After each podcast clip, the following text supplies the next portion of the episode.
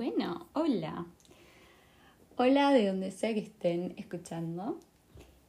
El episodio de hoy es el número 7 y quiero hablar un poco de la escritura, de escribir.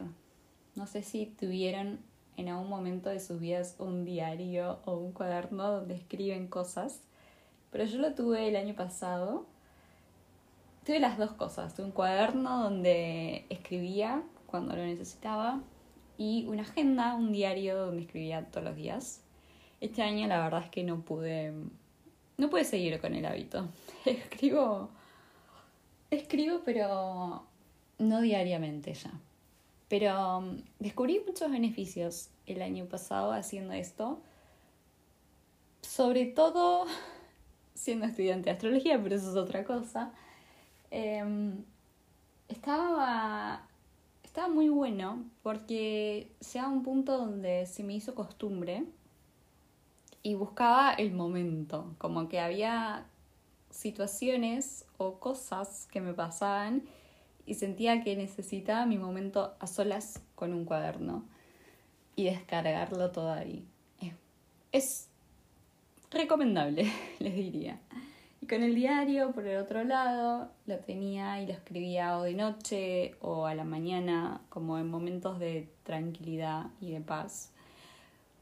Pero lo, lo que está bueno y lo que recomiendo es que cuando uno ve el cuaderno o el diario terminado a fin de año o cuando sea, después de unos meses, puede ver un montón de cosas.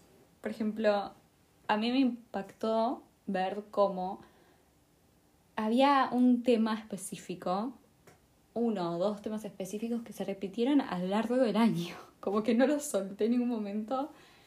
No hice no hubo ninguna mejoría, no hubo nada. Fue como que continuamente, por 12 meses, estuve con algo en la cabeza y era como mi único mi único foco de atención parecía.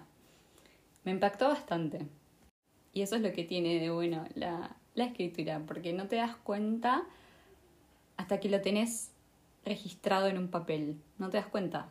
O, por ejemplo, otro, otra cosa que hacemos cuando no queremos olvidarnos de algo, lo escribimos, tomamos apuntes o lo que sea, ¿no? Es como la manera de bajar a tierra todo lo que tenemos en la cabeza. Y cuando escribís continuamente todos los días, hay muchas cosas que, que te pueden impactar o sorprender. Y esa fue una. Por otro lado, también está bueno que dejamos de necesitar a un otro para contarle nuestros problemas o para hacer un descargue o lo que sea, ¿no? Como que lo único que necesitamos es un espacio de tranquilidad, un cuaderno, algo para escribir y listo.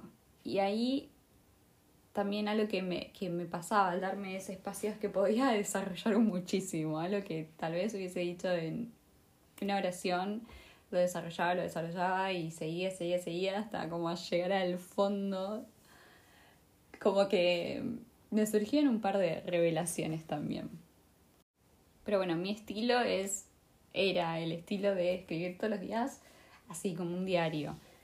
Pero hay otra gente que usa un cuaderno y escribe, qué sé yo, los sueños, eh, escribe cosas que le pasaron, cosas que están pensando, frases, lo que sea. Como que cada uno tiene su estilo personal cuando lo hace.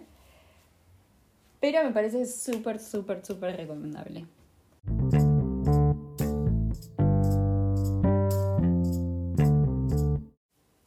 Una cosa que pueden hacer es comprar diarios o cuadernos especiales, agendas, que ya vienen con ciertas preguntas, oraciones impresas en las páginas, como que te da el pie para desarrollar algo o escribir algo. Y me parece un buen comienzo para alguien que no, no sabe cómo empezar, no sabe qué escribir, no sabe, pero tiene ganas de probar algún, alguna de esas cosas. Eh, mi diario, por ejemplo, no tenía mucho espacio para escribir, la verdad. Algunos días tenía que achicar demasiado la letra. Así que tienen algunos con mucho espacio, otros que tienen como una página entera para escribir. Nada, hay un montón de opciones. En mi diario también tenía como datos astrológicos, que bueno, si son estudiantes de astrología, también se los recomiendo, pero eso es otra cosa, ¿no? Como para ver cómo afectan los tránsitos, las luminaciones y todas esas cosas. Pero calculo que no es de, mayor importancia para la mayoría. El momento de tranquilidad, de paz para escribir es lo más importante. O sea, hay que encontrar el momento del día donde el momento y el lugar donde nadie te moleste y donde puedas escribir por cuanto tiempo sea necesario. Porque en ese es el único momento donde podemos dejar de estar distraídos con otras cosas. Vieron que cuando estamos todo el día haciendo algo con el celular, con, no sé, la tele, lo que sea, no, no, no, bajan las cosas. Pero después cuando nos vamos a dormir o nos estamos bañando, que son los únicos momentos donde no tenemos algo en la mano o no nos estamos distrayendo, bajan todas las ideas, bajan todas las preocupaciones, bajan todo lo que tuvimos ahí y no nos dimos cuenta.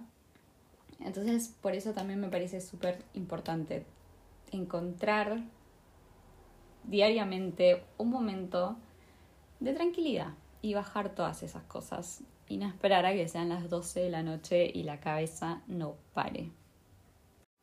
Y también está bueno eh, saber que no es necesario usar el, el cuaderno o el diario de esta manera, ¿no? Como, bueno, lo que me pasó en el día o lo que tengo en la cabeza en el día.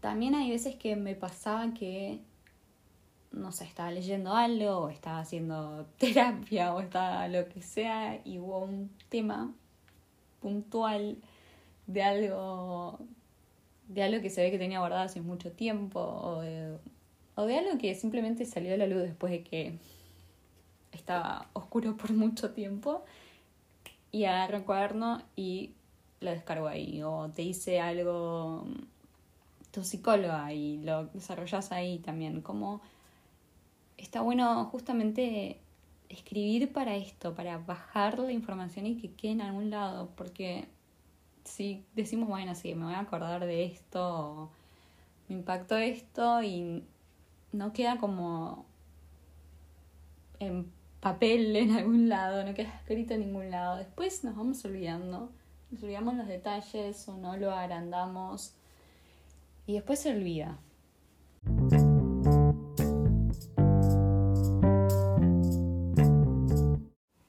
Hace unos meses escuché una charla en YouTube de una psiquiatra, eh, se llama Marian Rojas Estapé donde decía, entre otras cosas, que el 91% de las cosas que nos preocupan nunca pasan y que las preocupaciones imaginarias afectan al cuerpo y la cabeza como una amenaza real. Traigo esto porque me parece que también escribir nos da perspectiva. Entonces, cuando tenemos la cabeza, como decía antes, con muchas preocupaciones reales o imaginarias. Y está bueno descargarlas ahí, como bajar la atención y descargarlas en papel, escribir, escribir, escribir. Y tal vez no en ese momento, pero al otro día, a las semanas, volver a leer eso y ver cómo estábamos totalmente descentrados, estábamos como en otra realidad paralela. Eso es lo que me gusta de agarrar un cuaderno o un diario que ya dejaste de escribir o ver algo que escribiste hace mucho tiempo y ver cómo hay cosas que decís, wow, en este momento pensaba que tal cosa era el fin del mundo y la vida pasó, siguió y esto fue nada. O sea, me hice la cabeza con tal cosa y esto después terminó siendo nada que ver.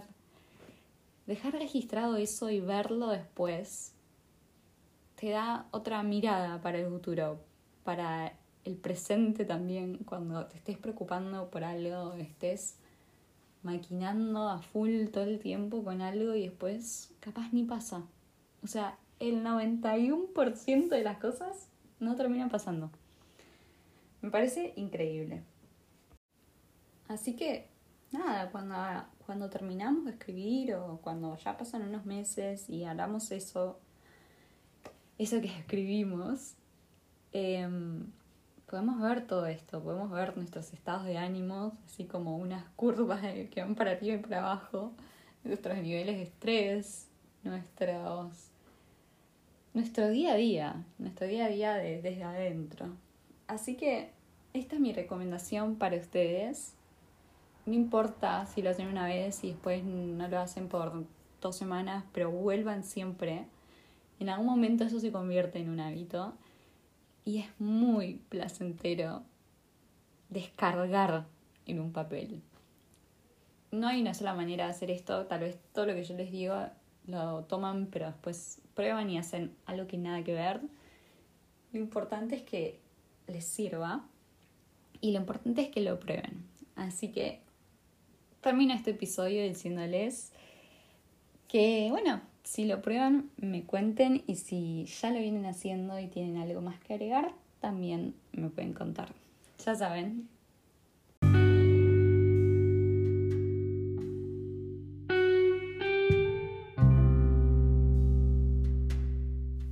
Gracias por escucharme.